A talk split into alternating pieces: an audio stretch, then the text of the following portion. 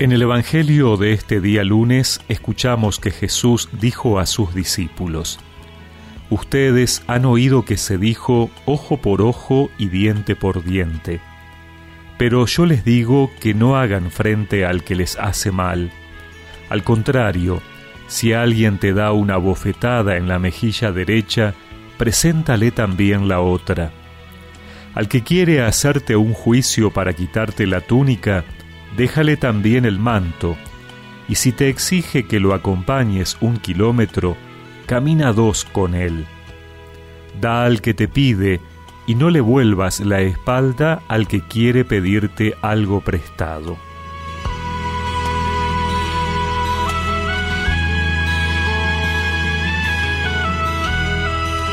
Un comentario sobre este Evangelio decía que uno de los pensamientos que pueden surgir al escuchar estas enseñanzas podría ser que esto es demasiado, que es imposible, pues son enseñanzas muy bonitas para escuchar, pero no para ponerlas en práctica.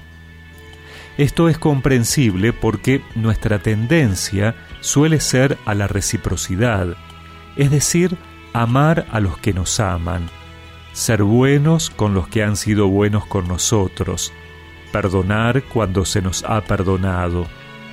Sin embargo, Jesús nos muestra el corazón de Dios, que es Padre, un Padre que siempre quiere lo mejor para sus hijos y que por lo tanto no quiere que vivamos una vida a medias, muy al contrario, quiere que vivamos una vida llevada al máximo, una vida en plenitud. Dios Padre nos lleva por un camino al cual puede que a primera instancia no queramos ir, pues implica salir de uno mismo, negarse a uno mismo, y esto siempre es difícil. Sin embargo, Dios tiene una visión más amplia del camino, y sabe que si perseveramos y confiamos en Él, llegaremos a un lugar donde la vida se ve distinta. Es decir, veremos desde una perspectiva que solo ven aquellos que no se quedan en lo que es cómodo y fácil de hacer. Veremos la vida como aquellos que han sabido que este camino es imposible recorrerlo por sí solos y se han abandonado en las manos de Dios.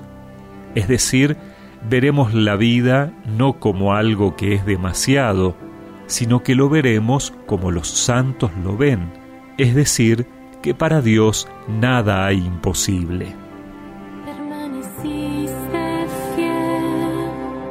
al llamado del Señor hasta el final.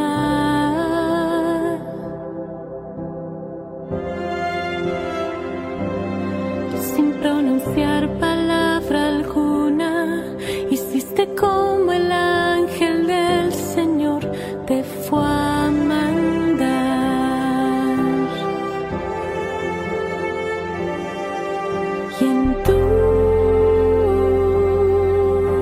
silencio de elocuencia especial.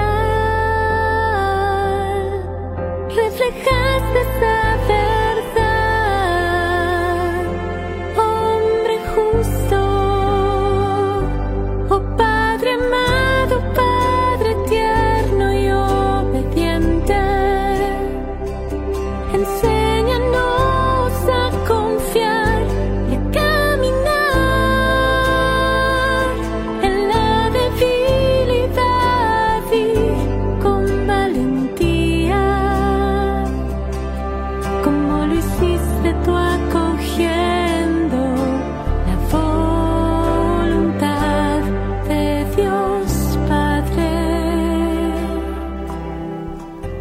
Y recemos juntos esta oración.